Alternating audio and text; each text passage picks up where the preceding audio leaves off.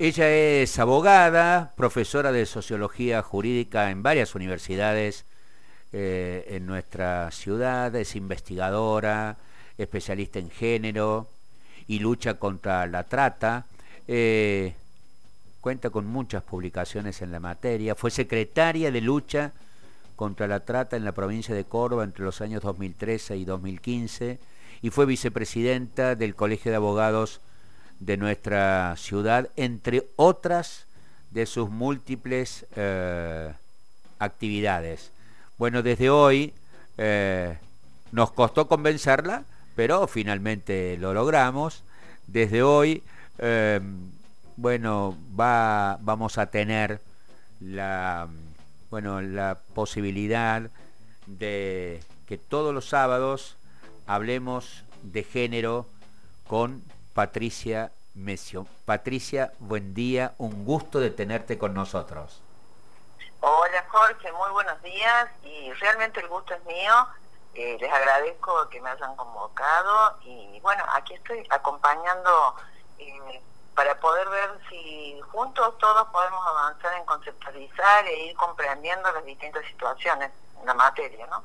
Eh, vos sabés que por estos días Netflix eh, sacó una serie que me está atrapando, este, ya llevo como cuatro capítulos, este, eh, referido eh, a la historia de la primera abogada italiana y, en, la historia de Italia y lo que, y lo que esa mujer sufrió para que se la admitiera en los tribunales italianos. Me estoy refiriendo a esta nueva serie de Netflix que es furor en la plataforma, La Ley de Lidia Poet. Eh, ¿Has visto alguno de esos capítulos? Sí. Mira, sinceramente cuando vi el avance ya me atrapó la problemática y la temática, indudablemente, porque, bueno, han sido actividades originalmente que han estado en en manos masculinas, así se iniciaron, ¿verdad? Efectivamente, y, acá y acá traemos, este Andy me ha ayudado, traemos este un anticipo de lo que de lo que la serie nos brinda. Señorita. Sí, sí, ya voy. ¿Hay alguien adentro con usted por casualidad? No, no, señora, usted me dijo que eso está prohibido. Voy a estar en Turín. ¿Puedo volver a verte? Andrea, tú me gustas, pero tienes que encontrar a otra. Una chica que no te haga saltar por la ventana. Te mereces algo mejor. Adiós. Sí, aquí estoy. ¿Qué sucede? La señora aquí presente quiere hablar con usted. ¿Es usted la abogada Lidia Poet? Sí, soy yo. Ah, También le debo dinero. No, no, no, no. Me dijeron que usted es una abogada y que no cobra mucho. Digo, menos que un hombre. Es verdad. ¿Mm? Lo siento, señora, pero necesitamos algo de privacidad. Sí, pero yo necesito la renta. ¿Y la renta llegará? Con calma, por supuesto. Ya llegará. Mi hijo Pietro fue arrestado anoche. Ellos vinieron, lo arrestaron en su casa y lo llevaron a la cárcel de Nuove. Dicen que mató a una jovencita, la primera bailarina del teatro de Angen. Pero él es inocente, se lo juro. Boyd. Sí.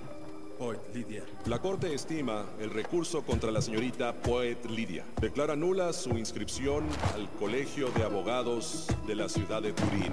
Expulsada del Colegio de Abogados por ser mujer. Te estás haciendo famosa. Bueno, infame, yo diría. Tú no puedes abogar. Lo sé. Por eso te estoy proponiendo ser tu asistente. No, las mujeres no deberían ocuparse en temas de abogados. Enrico, después de todo, papá solía decir eso. A papá lo vuelves a mencionar y te voy a matar.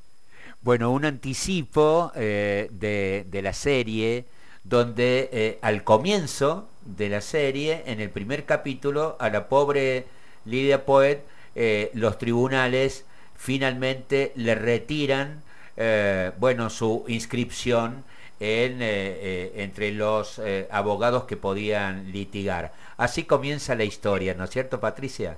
Así es, claro, ella, cuando se le prohíbe ejercer la abogacía, se empieza a preparar para apelar, ¿no es cierto?, para que sea revisada la decisión eh, del tribunal en esta historia, que es una historia real, ¿no es cierto? Porque fue la primera abogada italiana.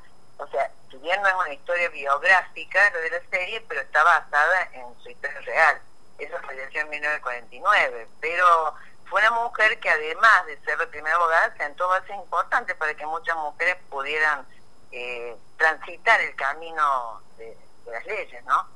Porque fíjate vos que a ella la, dejaban trabajar, pero siempre como asistente forense o, con otros compañeros de la profesión, o sea, con otros masculinos. Eh, y así es que ella termina trabajando con su hermano, ¿verdad? Y convenciendo a su hermano de que la dejara trabajar con él. Eh, la serie, por supuesto, no vamos a hablar de las casuísticas que, que señala y que muestra, que son varias, ¿verdad? En las cuales ella hasta tiene que tener algunas actitudes masculinas en esa época, eh, como salir en bicicleta, o sea, todos se asombraban de la forma de vestir, de, de la forma de manejarse, o sea, era una gran transgresora para las pautas culturales de ese momento, ¿verdad? Eh, era una rebelde con causa que luchaba por la dignidad femenina y en un mundo, Jorge, que en ese momento estaba gobernado realmente por hombres. ¿no? Estamos hablando en qué año, más o menos, en qué, en qué años. Mira, claro, ella este, pasaron 40 años, concretamente en 1919, cuando las leyes le permitieron inscribirse legalmente. Mira vos. Eh, hay, una, hay, hay, una parte de, de, la serie que este, un personaje le dice, bueno, ¿por qué no te trasladas a vivir a Estados Unidos? En una de esas allá este, puedes ejercer lo que acá no te permiten. Claro, claro. Eh, ella yo creo que, o sea, a ver, eh, tenía una gran conciencia de lucha contra la injusticia, ¿no es cierto? Y tenía una consistente rebeldía, era bien, era rebelde. Y en ese momento, en 1883 más o menos estamos hablando, Jorge, eh, si bien desconfiaba de los efectos que podía causar esta actitud de ella, nunca quizás imaginó, ¿no cierto?, toda, eh, todo el legajo que dejó para poder caminar este eh, esta pasión que tenía por las leyes y por la justicia, ¿no? Y poder ejercer libremente sin tener que estar siempre en la apoyatura de otros, como bien como te decía, ¿no? Siendo asistente forense o en el despacho de otros compañeros o a la par de su hermano o sea, tener su independencia eh, y eh, lograr que le devuelvan su matrícula. Mirá vos. Eh, por lo tanto, una de las, de las discriminaciones este, más evidentes en relación a la mujer fue cómo la mujer tuvo que luchar por defender este, su misma profesión. Exactamente, exactamente. O sea, te permitían acceder, pero no ejercer. Y mira, hubo muchos, algunos autores que señalan esta, esto de que a la mujer se la dejaba que se formara, que se educara, pero no que ejerciera. ¿Estamos? Fíjate vos que había muchas mujeres que se recibían con el título de abogada, pero que no ejercían. Lo tomaban como una pauta cultural, de educación, de formación y de instrucción, más que de ejercicio de profesión. Mirá vos, vos sabés que eh, yo, eh, gracias a, un joven eh, autor de, narraciones sobre la reforma universitaria en Córdoba en el 1918, que Taborda Varela es su, es su nombre, este, descubrí que este, yo no sabía, bueno, ¿por qué no aparecían en las crónicas de la reforma universitaria de Córdoba nombres de mujeres? este, eh, en general. Y bueno, y ahí eh, eh, descubro que efectivamente la, primera mujer que intentó comenzar a estudiar este, medicina, etcétera, estamos hablando de, este, de principios del siglo XX que en todas las partes del mundo ocurría más o menos lo mismo. Claro, era una, una constante, a pesar de las diferencias entre países era una constante. Por eso es que ella en realidad fue una pionera del movimiento de la emancipación femenina por conseguir que las mujeres puedan ejercer libremente la abogacía y también ocupar otros cargos públicos. Yo pensé que ella nació en 1855. Y a los 26 años recibió el título de abogada, en Turín, en la Universidad de Turín. Pero las leyes eran patriarcales y le impedían el ejercicio de profesión por el solo hecho de ser mujer. Eh, ¿Recuerdas quién fue la primera abogada argentina? María Angélica Barrera. Esta nació en 1887, fíjate vos las fechas, ¿no? Y falleció en 1963. Ella fue la primera abogada de la República Argentina. Poquito después fue Celia Tapia. Ella, fíjate vos, eh, que, pero esa mujer, María Angélica Barrera, ella quería estudiar medicina, pero eh, no podía costearse los estudios. En esa época ella había, vivía en La Plata, ¿no es cierto? Y mm, bueno, estudió abogacía y se graduó en la Facultad de Ciencias Políticas de la Universidad Nacional de La Plata, con 23 años, 23 años. Ella fue la primera egresada de Derecho de la Facultad de esta universidad de la Argentina.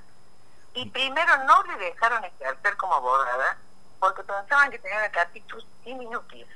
Mirá vos. una disminución de la capacidad, específicamente por ser mujer. Mirá vos las similitudes, las similitudes ¿Te das de... cuenta? Por eso te traje a colación el parangón, porque me pareció interesante, ¿no? Este, cómo esto eh, aunaba a distintas culturas, fíjate vos, idiosincrasias y países. Vos sabés que, eh, sin adentrarnos en la casuística de, de- de la, de la serie, pero eh, eh, es evidente que en algunos, como por ejemplo, creo que era un fiscal, este, que tenía, que tenía eh, una eh, aversión y un desprecio hacia las mujeres que era tan evidente en su actitud frente a Lidia, que yo digo, bueno, eh, eh, un- es misoginia. Eh, absoluto, misógeno eh, absoluto. En esto, mira, completando lo de Barrera, sí te quería decir que ella también tuvo que luchar, ¿no es cierto?, aquí en nuestro país, hasta que se le emitió un dictamen a favor para su matriculación. O sea, la Suprema Corte tuvo un fallo dividido, pero vos. terminó autorizando a matricularse y ella fue abogada por más de 40 años. Murió a los 76 años. Mirá vos, o sea que la- la- el, eh, eh, el máximo tribunal tuvo que expedirse. Puede intervenir en un fallo dividido la autorizaron ¿no? Ajá. a poder matricularse y jurar como abogada. Eh, bueno, O sea, que le fue mejor que a, a Lidia. le fue mejor, le fue mejor que a Lidia.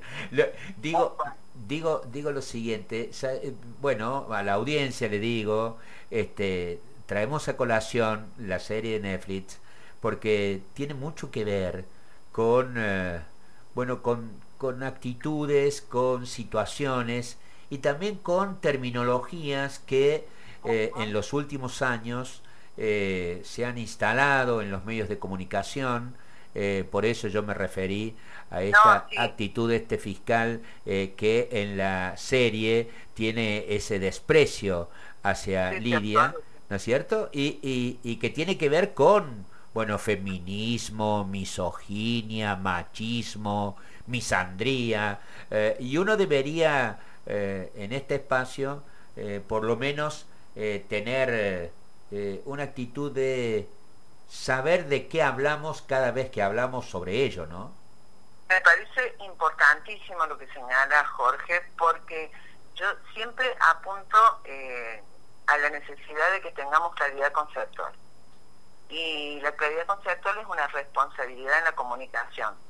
Entonces, hablar de feminismo, hablar de machismo, o decir que una persona no es ni feminista ni machista que busca el equilibrio, son conceptos equivocados.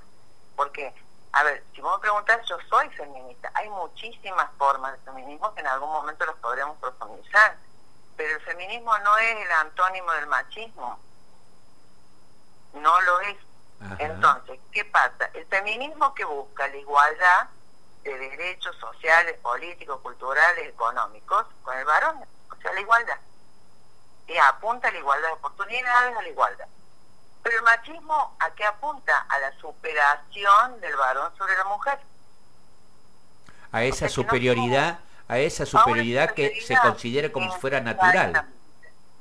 Entonces, esto nos lleva a preguntarnos por la misandria, o sea, es decir, eh, cuando no se apunta a la igualdad, sino a la superioridad de la mujer sobre el varón, es otra cuestión. A la vez, este espacio entre el feminismo y el machismo quedó como un hueco semántico, Jorge, al que había que llamarlo de alguna manera y se lo llamó embrismo, como antónimo del machismo, como aquel movimiento que buscaría la superioridad de la mujer sobre el varón. Ahora, por supuesto hay movimientos, hay algunos grupos feministas que consideran que esto es utilizado por el machismo, ¿no es cierto?, para descalificar la lucha por la igualdad de género. Son temas debatibles, pero lo que hay que entender es que el feminismo no es el opuesto del machismo. Eh, y es eh, tan evidente en la serie, es tan evidente en la serie, este, que realmente por eso por eso me atrapó como me atrapó. Eh, querida Patricia, realmente para hacer nuestro debut este, en esta columna estoy chocho. Yo también. Es la verdad que falta el café. Efectivamente. Patricia Mesio está con nosotros, va a estar todos los sábados, abogada, profesora de sociología jurídica eh, en nuestras universidades, especialista en género y eh, algo que siempre yo destaco eh, fue secretaria de lucha contra la trata en la provincia entre el año 2013 y 2015. Patricia, muchísimas gracias por tu tiempo. muchas gracias y te quiero comentar, si me permitís un minuto, bueno, en la Universidad Blas Pascal, ¿no es cierto?, tenemos un consultorio jurídico gratuito de asesoramiento, entonces, bueno, que lo dirijo y son nuestras actividades en la Universidad de Las Pascas, ¿no? Eh, te mando un saludo muy grande a vos y a toda tu audiencia y a todo el equipo maravilloso que, que tienes en el programa. Muchísimas gracias. Hasta el sábado. un abrazo hasta el sábado.